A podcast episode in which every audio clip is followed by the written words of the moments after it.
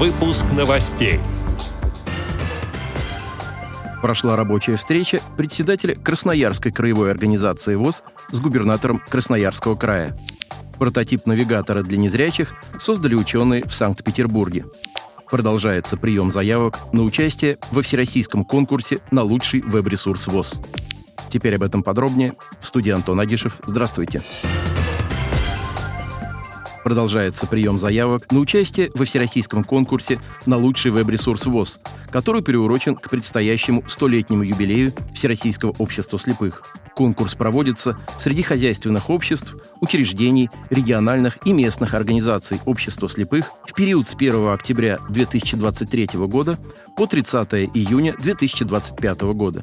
Он включает в себя следующие этапы – с 1 октября 2023 года до 30 сентября 2024 года проводится прием заявок от организации ВОЗ на участие в конкурсе. С 1 октября этого года до 31 марта 2025 года члены жюри будут оценивать представленные веб-ресурсы и подводить итоги конкурса. В период с 1 апреля до 30 июня 2025 года будут объявлены победители и призеры конкурса и состоится торжественная церемония награждения.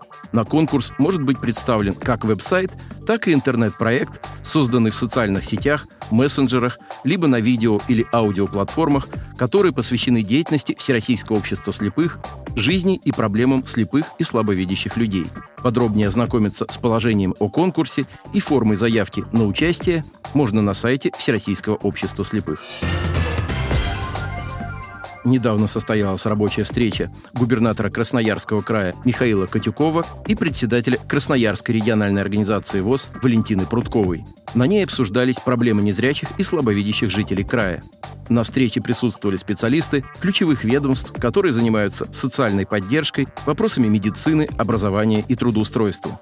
Ходе обсуждения Валентина Прудкова обозначила вопросы для совместной проработки и попросила уделить особое внимание повышению доступности городской среды для слабовидящих людей в общественном транспорте и на улицах. Также председатель Красноярской РОВОЗ отметила потребность в новой школе-интернате для детей с нарушениями зрения в городе Красноярске. Она необходима в дополнение к двум уже работающим таким учреждениям. По результатам встречи с Валентиной Прудковой губернатор Красноярского края поручил выделить необходимые средства на проект новой школы в текущем году.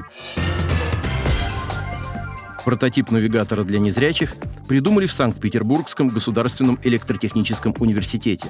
Это переносное устройство поможет незрячим более свободно ориентироваться в незнакомой среде путем звуковой визуализации, предупреждающей о расстоянии до помех или движущихся предметов.